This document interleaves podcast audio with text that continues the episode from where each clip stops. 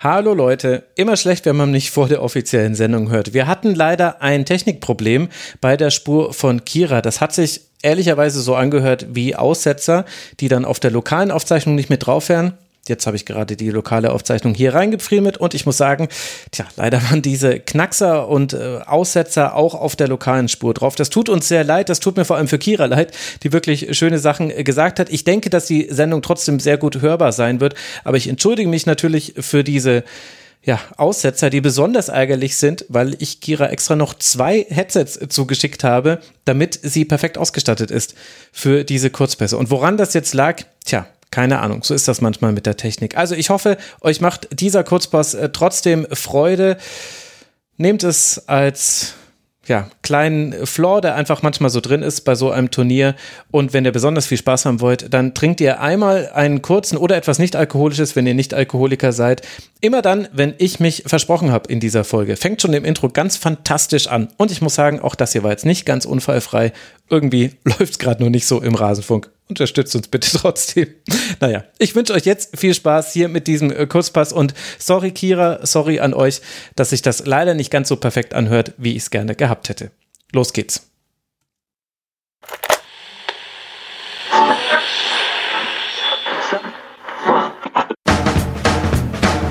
Der Rasenfunk Kurzpass Norwegen gewinnt gegen Nordirland mit 4 zu 1. Es gab viele Tore zu sehen, einiges Historisches sogar und ein sehr interessantes Spiel. Das wollen wir jetzt hier analysen in Rasenfunk Kurzpass Nummer 208. Hallo, liebe Hörerinnen und Hörer, schön, dass ihr wieder eingeschaltet habt. Wir haben den zweiten Spieltag dieser EM 2022 und wir haben ein torreiches Spiel gesehen und wir haben dieselbe Besetzung wie gestern auch schon im gestrigen Kurzpass zum Eröffnungsspiel. Deshalb begrüße ich hier zum einen Kira Malinowski. Hallo, Kira. Hallo. Und Isabel de Bruyne. Hallo, Bell. Guten ich freue mich sehr, mit euch gleich über dieses Spiel zu sprechen. Vorher möchte ich mich aber noch bedanken, in diesem Fall bei Vicky, bei Adler München, nur die SGE, bei Helge 1601, bei Luzi Föhler, Höhler, Fußballgott, Luki Höhler ja wahrscheinlich eher, Entschuldigung, dafür bei Dominik und bei Lokalista. Sie alle sind Rasenfunk-SupporterInnen. Der Rasenfunk ist Werbe, Paywall und sponsorenfrei. Wir finanzieren uns ausschließlich über eure freiwillige Unterstützung und davon profitieren dann auch unsere Gäste, die ein zumindest kleines Honorar schon bekommen. Wie ihr uns unterstützen könnt, erfahrt ihr auf rasenfunk.de slash supportersclub. So, das soll aber schon reichen mit der Vorrede. Jetzt wollen wir uns mal genau diesem Spiel widmen, das wir da gesehen haben. Habe ich gerade widmen statt widmen gesagt? Nun ja, es ist spät. Vor 9000, also mehr als 9000 ZuschauerInnen, gewinnt Norwegen nach Toren von Blakstad, Manum, Hansen und Reiten mit 4 zu 1. Denn zwischendurch konnte Julie Nelson noch das erste Tor der nordirischen Turniergeschichte erzielen. Bell, was war das äh, für ein Spiel? Hat es dir gefallen? Bist du dadurch richtig in EM-Stimmung gekommen? Ähm, ja, und das ist aber, glaube ich, auch ein bisschen unabhängig davon, was da eigentlich auf dem Platz passiert ist, weil es waren zwar vielleicht nur 10.000 Leute da, mhm. ähm, aber insbesondere die nordirischen Fans waren also lauter als die englischen Fans gestern im Old Trafford. Da hat man, da hat man wirklich Stimmung mitbekommen und man hat denen auch angemerkt, es ist egal, wie es ausgeht. Ja. Dabei ist alles. Und diese Freude beim Tor zum 1 zu 3, Kira, es war auch einfach schön zu sehen, oder? Das war wirklich herrlich und natürlich umso schöner, dass wir das auch live verfolgt haben und mitbekommen haben. Ähm, da hat man wirklich pure Freude bei allen Beteiligten gesehen. Mhm. Julie Nelson, 37 Jahre alt, 124 Länderspiele gemacht äh, vor, vor dieser äh, EM. Also jetzt sind es wahrscheinlich schon mindestens 125. Ich hatte mir noch eine Vorbereitung aufgeschrieben, auch bei Kopfballduellen sehr gut. Und das haben wir dann auch tatsächlich gesehen in der 49. Minute bei einer Ecke. Da waren nicht alle Norwegerinnen auf äh, demselben Plan unterwegs. Da gab es ein kleines Missverständnis, würde ich es mal nennen, von Mannum und Blakstad. Und so kann dann Furness den Ball nochmal an den zweiten Pfosten bringen und Nelson ihn tatsächlich ins Tor köpfen und dann ist es dieses historische erste Tor für Nordirland bei einem Turnier und eine sehr große Freude. Aber Bell, was ja auch zu diesem Spiel dazugehört, neben diesem einen Treffer sind die vier Norwegens. Was hat denn Norwegen deiner Meinung nach gut gemacht in diesem Spiel? Was hat Norwegen gut gemacht? Ähm, viel. ähm, Es waren. Wo fangen wir an? Sie sind halt einfach, sie sind halt einfach ein durchweg besser organisiertes Team und ähm, insbesondere bei Nordirland, ich habe, als ich vorher die Aufstellung gesehen habe, ne, mhm. die haben angefangen in einem 4-3-3 zu spielen. Ähm, und das ist ja grundsätzlich erstmal ein bisschen eine offensiver ausgerichtete Aufstellung. Und ich glaube, da hat Nordirland auch, die wollten ihr eigenes Spiel machen. Und da hat ihnen ein bisschen der Respekt für das äh, doch schon sehr hochqualitative Kombinationsspiel, auch über Außen, auch mit langen Bällen von äh, Norwegen gefehlt. Haben sie dann ja auch korrigiert. Nach ähm, einer knappen halben Stunde haben sie dann deutlich defensiver umgestellt. Mhm. Aber ich glaube, da ähm, hat gerade Nordirland auch einfach ein bisschen anfangs der Respekt gefehlt. Man wollte halt vielleicht schauen, so, hey, wie weit können wir gehen? Und dann sind sie halt vielleicht ein bisschen zu weit gegangen. Und der Stand ist auch schon 2 zu 0. Kira, würdest du es auch so sehen, dass es eine Ausrichtungsfrage bei Nordirland war, gerade in der Anfangsphase, wo Norwegen ja schon drückend überlegen war? Nordirland hat es auf jeden Fall äh, kämpferisch sehr gut gemacht, haben alles irgendwie reingegeben, was sie konnten. Spielerisch natürlich dann Norwegen überlegen ich glaube, die Spielidee ist äh, teilweise ganz gut aufgegangen, dass man die Außenverteidiger hochgeschickt hat, mhm. dann dementsprechend Reiten und Eikeland äh, in die Mitte gezogen hat und hat immer wieder versucht, über die Außen eben äh, durchzukommen und äh, die Mitte dann letztendlich zu bedienen. Ich muss aber auch sagen, dass äh, Nordirland auch sehr leicht auszuspielen war, sowohl defensiv, also beziehungsweise wenn sie im Angriffspressing angespielt haben oder ein hohes Mittelfeldpressing, ähm, ein langer Ball oder ein kurzer Pass auf die sechs und äh, drei, teilweise vier Spielerinnen waren überspielt. Ähm, da hätte ich mir von den auf jeden Fall mehr Kompaktheit gewünscht. Was meinst du, wie hätte man die erzielen können? Du bist ja der Profi hier in der Runde. Was wäre wohl dein, dein Gedanke da gewesen? Ja, entweder, also ich habe mir während des Spiels auch äh, Gedanken gemacht, wie ich äh, als Nordirland äh, aufgetreten wäre. Ich hätte einerseits vielleicht ähm, ähm, Abwehrpressing gespielt. Genau, Abwehrpressing, das Wort hat mir gerade gefehlt. Mhm. Ähm, wirklich dann in der eigenen Hälfte, wirklich kompakt die Mitte zu ja. und einfach von links nach rechts verschieben, also immer ballorientiert und dann wirklich immer aggressiv ähm, den Ball anlaufen. Also wenn der Ball gespielt wird, wirklich die Spielerin, die den Ball erwartet, dann eben zulaufen und unter Druck setzen und die Räume, beziehungsweise die Räume zwischen den Ketten einfach so eng machen, dass Hansen da keine Möglichkeit hat, sich aufzudrehen und noch zwei, drei Sekunden Zeit hat. Ähm, ich weiß, dass das extrem schwierig ist, aber da sehe ich auf jeden Fall eine Möglichkeit. Oder eben die andere, wenn man Angriffspressing spielt, dann müssen aber auch alle mitmachen und das auch wirklich konsequent und aggressiv zu Ende spielen. Und das hat mir heute auf jeden Fall bei Nordirland ähm, gefehlt.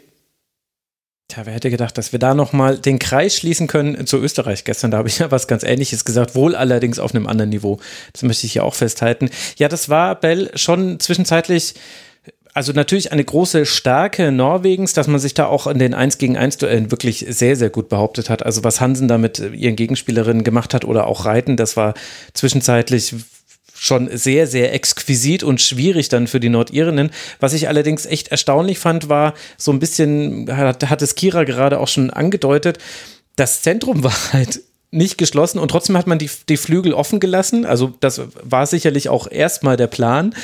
Aber dann haben Ra Engen hat vorgeschoben, Manum hat äh, vorgeschoben, Reiten, Hansen, die haben das so flexibel gespielt, ihre Position, dass es manchmal sogar kleine Überzahlsituationen im Zentrum gab. Vier gegen drei gab es da manchmal und, äh, und auf den, auf den, wenn du das Spielfeld in der Mitte teilst, war es sogar manchmal noch krasser. Also auf den Flügeln hat es Norwegen noch krasser überladen, weil dann ja die Außenverteidigerinnen immer noch mit dazu kamen.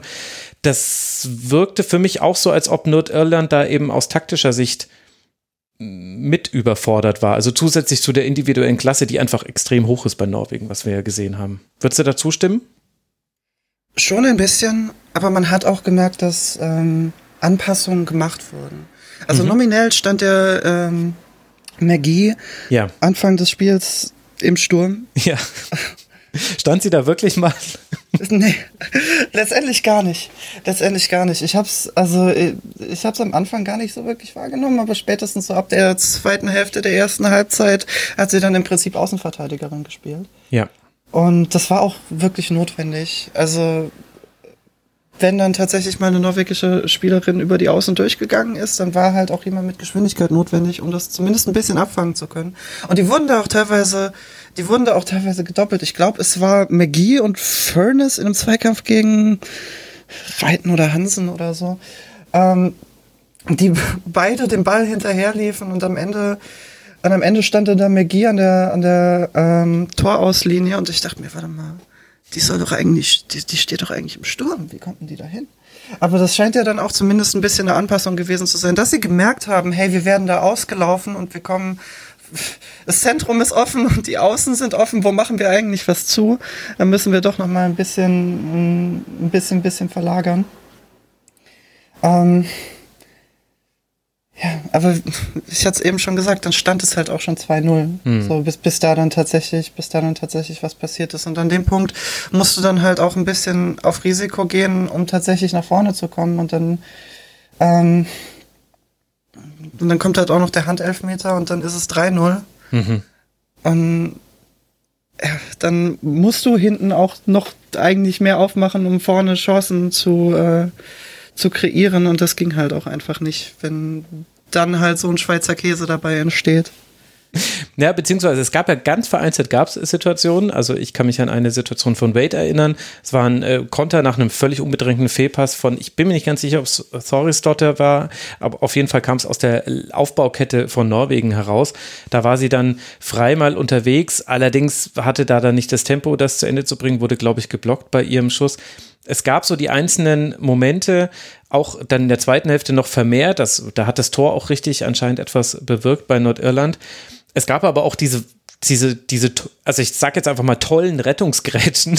Also will man natürlich im Idealfall anders verteidigt haben und nicht so mit einer Grätsche in letzter Sekunde. Aber McGee hat da einmal richtig toll reagiert. McFadden hat schon in der vierten Minute Hegerberg richtig stark abgegrätscht. War ein bisschen kurios, dass es da Abstoß gab, aber okay, meinetwegen waren alle vielleicht noch nicht so ganz auf im Niveau.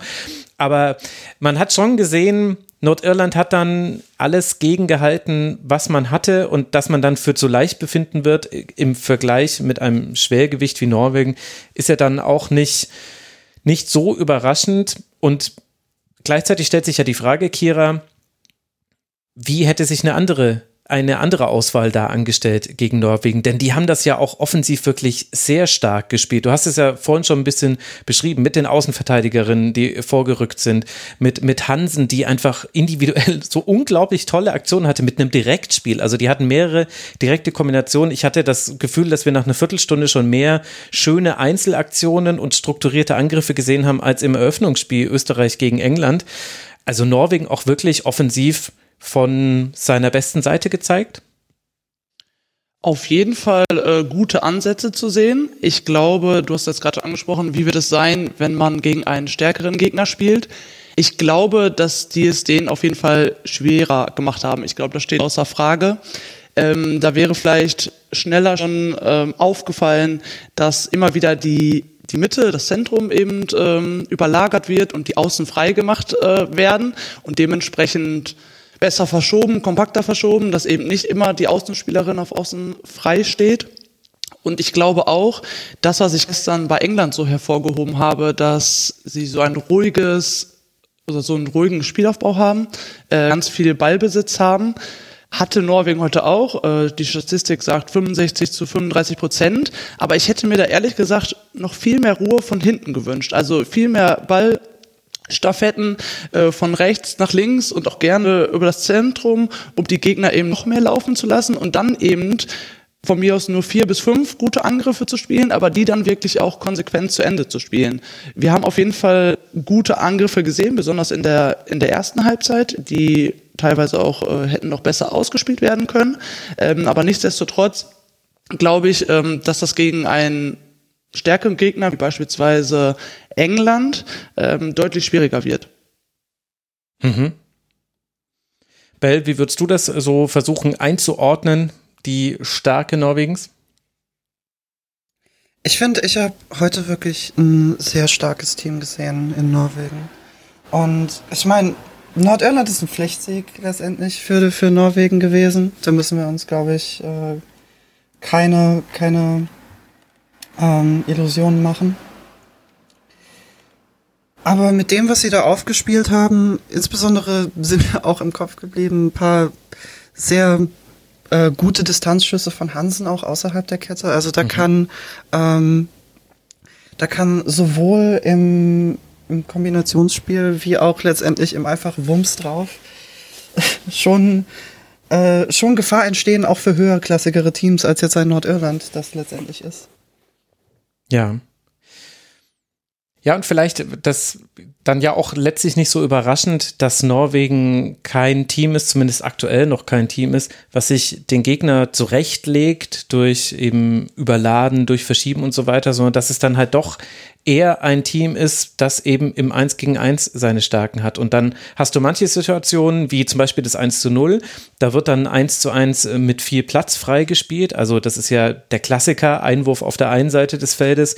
Äh, in dem Fall Hegerberg äh, kann kann sich drehen, kann legen auf äh, Reiten und die spielt dann den Pass zu Blackstad und die ist dann einfach durch. Also auf der Ballfernseite vom Einwurf her gesehen, also genau auf der anderen Seite.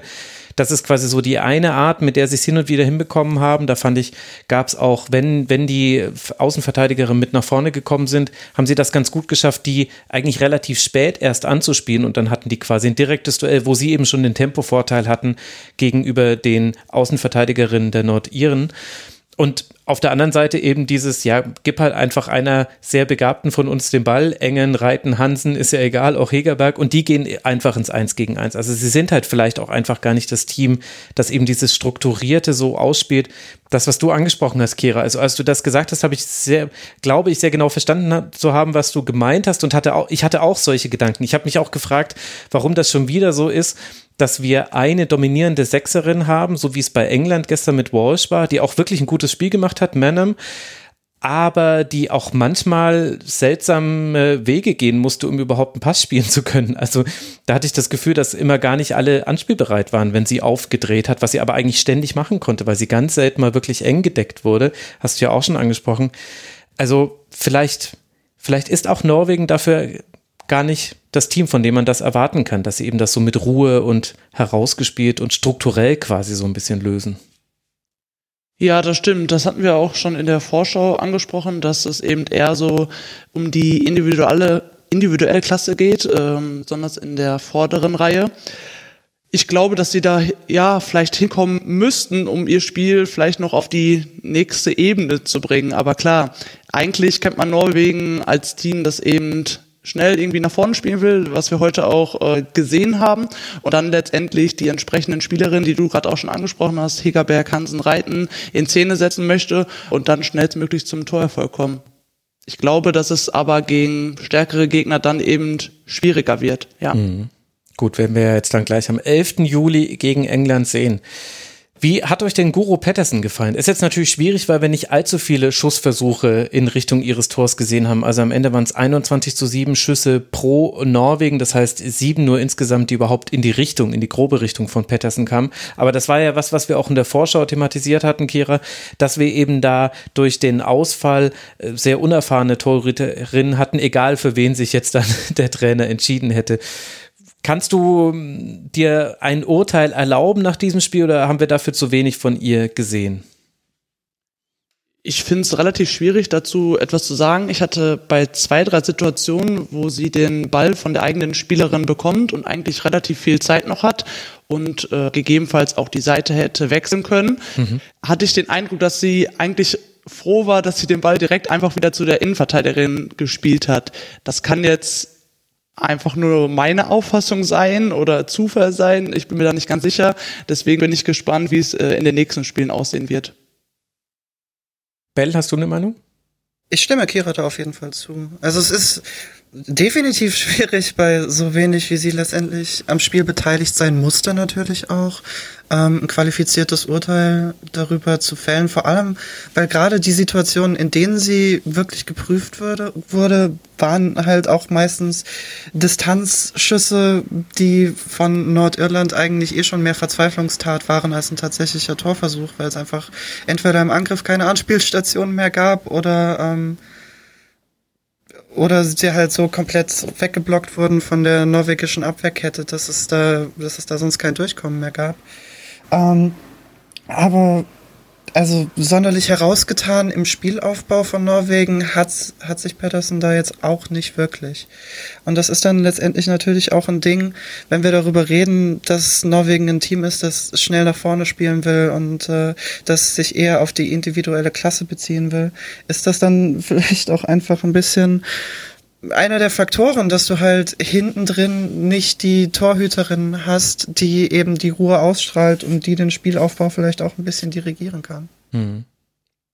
Und auf der anderen Seite, Jacqueline Burns haben wir gesehen, also sie hat vier Gegentore hinnehmen müssen, hat aber auch, also ich habe hier in meiner Statistik sieben Paraden, wahrscheinlich, äh, wer weiß, ob das überhaupt so genau gezählt war.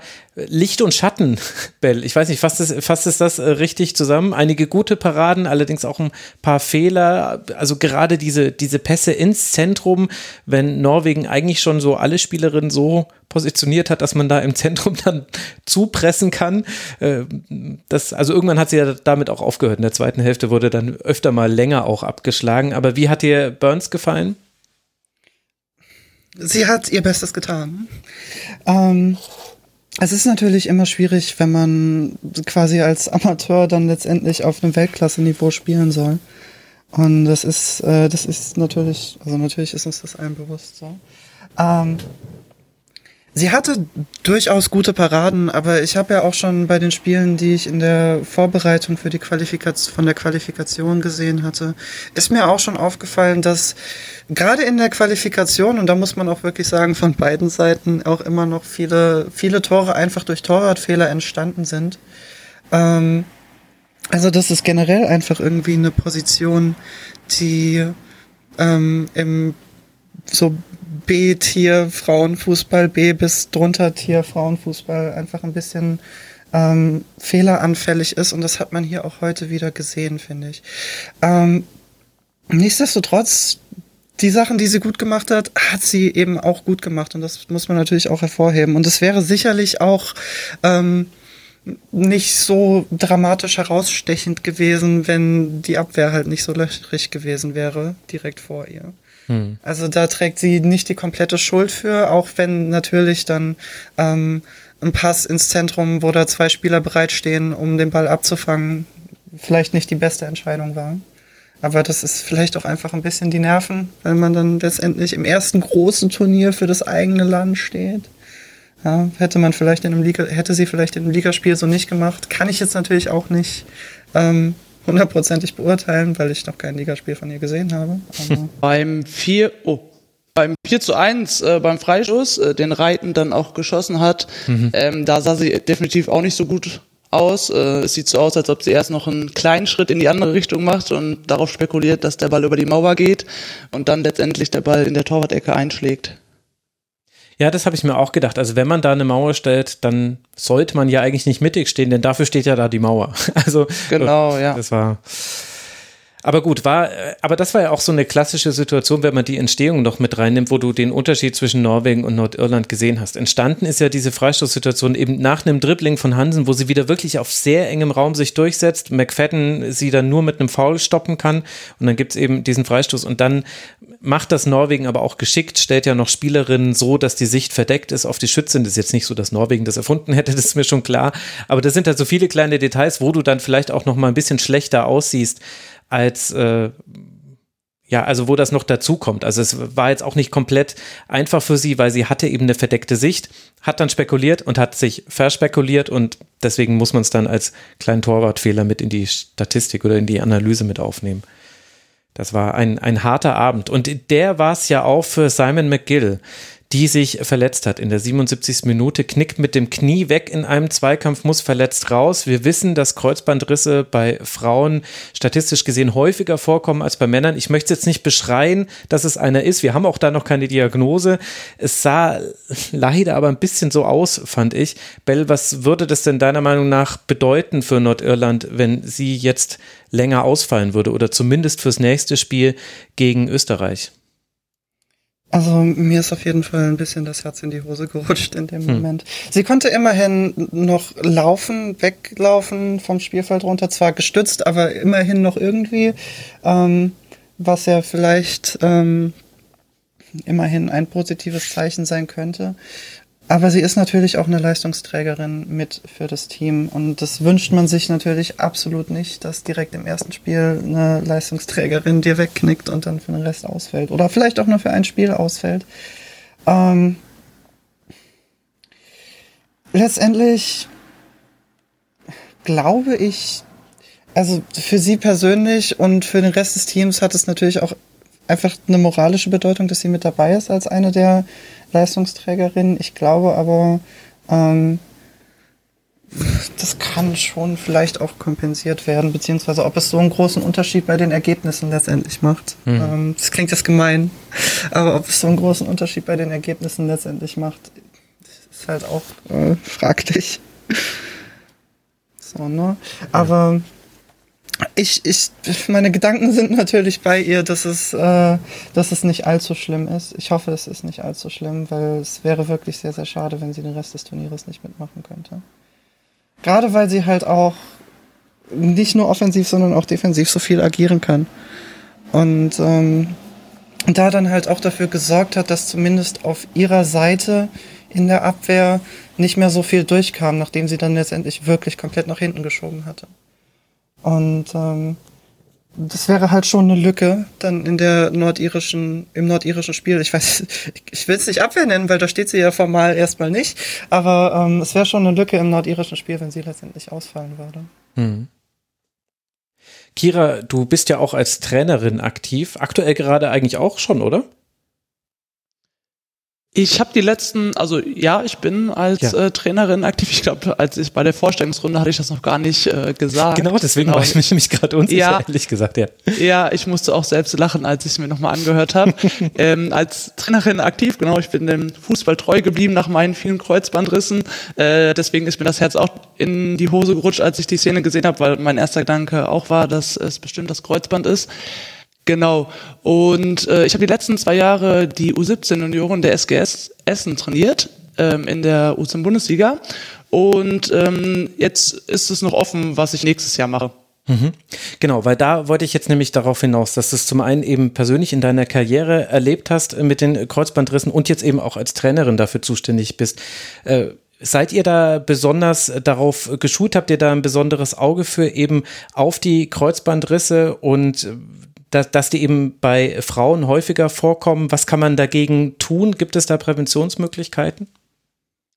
Auf jeden Fall gibt es Präventionsmöglichkeiten. Ich glaube, in den letzten Jahren hat besonders der Kraftaspekt zugenommen, also dass man sich mhm. viel mehr um die Athletik kümmert und eben versucht, durch bestimmte Kraftübungen, Mobilisationsübungen eben solchen Verletzungen oder solche Verletzungen vorzubeugen. Und Dadurch wurde das Tempo und die Schnelligkeit im Spiel natürlich auch ähm, höher. Und dem muss man dann natürlich, oder das muss man natürlich irgendwie auffangen und gerecht werden. Und deswegen ist es unabdingbar, dass die Spielerinnen, sei es zu Hause oder eben auch äh, im Mannschaftstraining, dafür sorgen, bestmöglich in das Spiel zu gehen und ähm, sich bestmöglich eben darauf vorzubereiten. Und habt ihr da schon so Erkenntnisse mit einfallen lassen? Ich habe gelesen, äh, dass wohl es äh, Forschungen gibt, äh, die nahelegen, dass auch der Zyklus da eine Rolle mitspielen könnte, weil das Östrogen, das ja in der einen Zyklushälfte stärker vorhanden ist als in der anderen, das Gewebe wohl weicher machen würde. Sind es so Ergebnisse, die du dann auch in deiner täglichen Arbeit oder auch vom DFB ja auch geschult mitnimmst und versuchst einfließen zu lassen? Das mit dem Zyklus habe ich ehrlich gesagt auch schon gehört und äh, auch mehrere ehemalige Mitspielerinnen von mir haben darüber ihre Bachelor- oder Masterarbeit geschrieben im mhm. Bereich der Sportwissenschaft.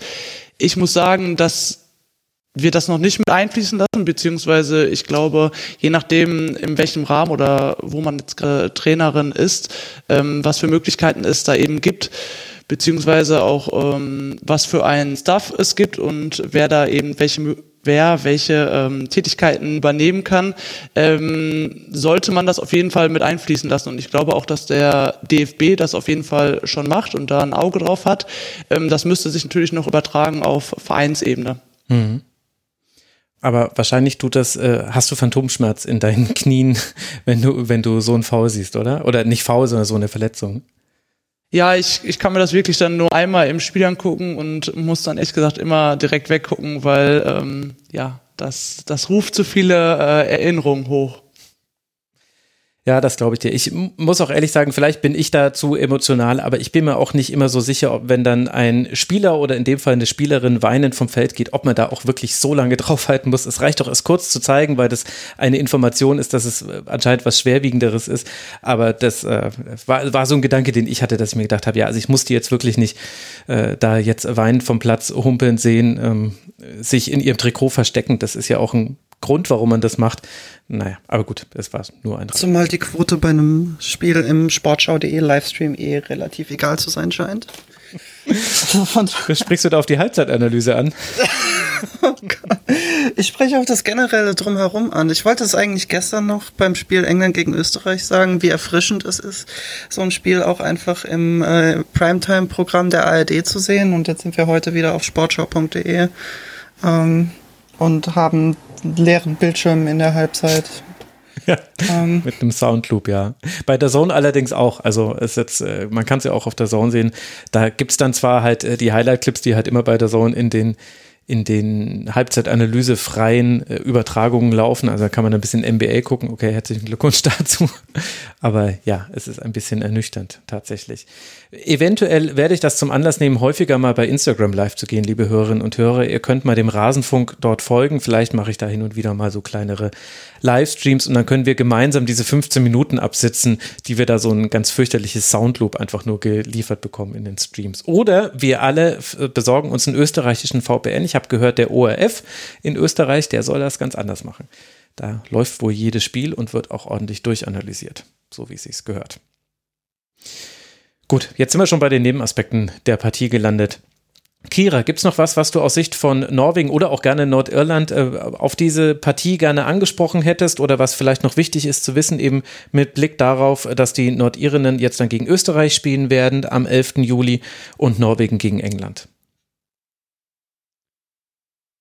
Ich finde, Norwegen ist jetzt in einer guten Ausgangsposition, können den Schwung aus dem Spiel mitnehmen. Ich meine, im EM-Spiel erstmal vier Tore zu schießen, ist natürlich auch eine Hausnummer.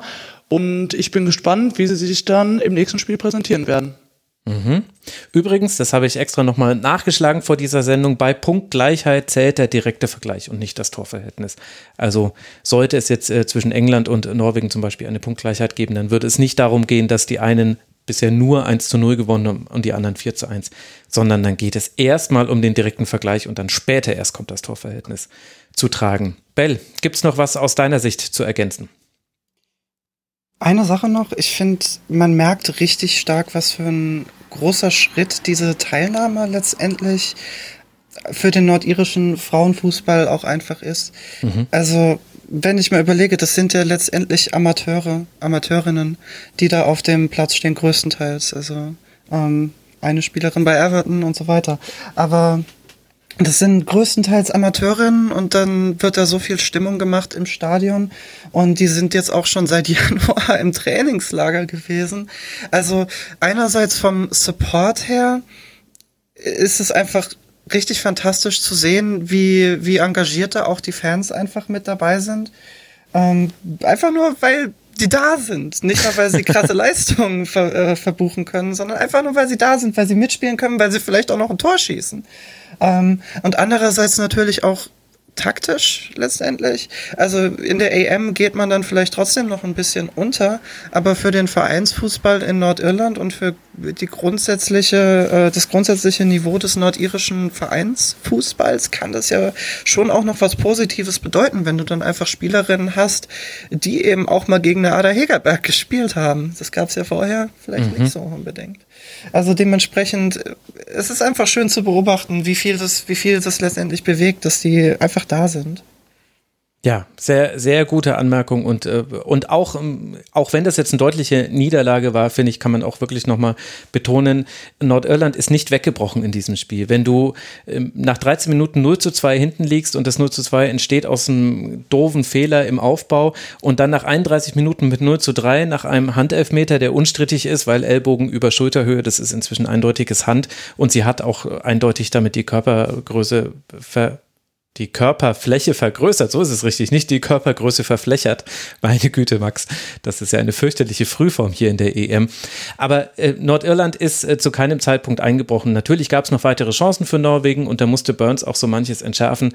Aber sie haben wirklich kein direktes Duell hergeschenkt. Sie haben sich nicht hängen lassen und ich will da jetzt nicht so einen Underdog-Kult draus machen, sondern ich fand, fand das einfach wirklich bemerkenswert, auf welches Level sich Nordirland gehieft hat durch diese lange Vorbereitung. Denn ich konnte nichts von den Nordiren sehen. Ich habe mich da auf alles verlassen, was du gesagt hast, Bell, in der Vorschau und was ich so mir angelesen hatte. Aber gesehen hatte ich nichts von ihnen. Und da muss ich sagen, das war ein guter Eindruck, den ich von ihnen hatte. Und äh, da habe ich auch meine Neutralität verloren, als Julie Nelson das Tor geköpft hat. Da habe ich mich einfach mitgefreut. War einfach eine schöne Sache. Ja, und gleichzeitig muss man ja auch noch sagen, mit dem einen Tor haben sie genau das gemacht, was man als, du hast gerade schon den Begriff Underdog verschrien, aber als Underdog halt auch machen muss. So auf einen Fehler warten und das war ja auch äh, eine richtig komische Zuordnung im Strafraum da bei dieser Ecke. Übrigens auch die erste Ecke ähm, von Nordirland, die sie getreten haben in dem Spiel und ich, dann wahrscheinlich auch die erste Ecke bei so einem großen internationalen Turnier. Ähm, kann man das dann äh, gefährlich bei Standards nennen schon? Naja, auf jeden Fall. Ähm, sie haben Fehler ausgenutzt und das Beste draus gemacht. Und das ist eigentlich genau das, was du tun musst, wenn du in so einer Underdog-Rolle in einem Spiel letztendlich bist. Ja? Auf die Fehler warten und wenn sie da sind, ausnutzen. Und sonst hat Norwegen natürlich sich relativ wenig Blöße gegeben. Aber das lässt zumindest schon mal mit erhobenem Haupt auf die kommenden Spiele blicken, wo vielleicht Teams dabei sind, die den einen oder anderen Fehler mehr machen. Mhm das rundet das Ganze doch ganz wunderbar ab. Also, das war dieser erste Spieltag in der Gruppe A, der hiermit abgeschlossen ist. Morgen, beziehungsweise je nachdem, wann ihr das hört, wahrscheinlich dann heute, am Freitag, den 8. Juli, geht es weiter mit Gruppe B, Spanien gegen Finnland und dann am Abend, also um 18 Uhr und dann am Abend um 21 Uhr Deutschland gegen Dänemark. Zu diesem Auftaktspiel des deutschen Teams wird es eine Schlusskonferenz geben und dann am Samstag, Vormittag, Samstagmorgen gibt es dann auch einen Kurzpass. Da werden wir dann auch über das spanische Spiel sprechen und mal gucken, was wir da über die Deutschen vielleicht noch thematisieren werden. Ich danke euch beiden sehr herzlich. Kira Malinowski und Isabel de Bruyne als dxcibel kann man dir auch folgen auf Twitter. Bell, Kira muss sich da vielleicht noch anmelden, wenn sie Lust hat. danke euch beiden, dass ihr mit dabei wart und dann hören wir uns ja nach dem nächsten Spieltag der Gruppe A. Danke euch. Gerne. Jo, gerne. Ich freue mich drauf. Ich freue mich ebenso. Und die Hörerinnen und Hörer sicherlich auch. Ganz herzlichen Dank für eure Aufmerksamkeit. Da draußen empfehlt den Rasenfunk gern weiter. Haben noch nicht alle mitbekommen, dass wir zu dieser EM 2022 dasselbe Programm fahren, wie wir es bisher auch sonst bei Männerturnieren gemacht haben. Und ansonsten hören wir uns morgen zum einen in der Schlusskonferenz, zum anderen in, im, im Kurzpass. Also bleibt schön dran, bleibt schön gesund und dann bis dann hier im Rasenfunk. Macht's gut. Ciao.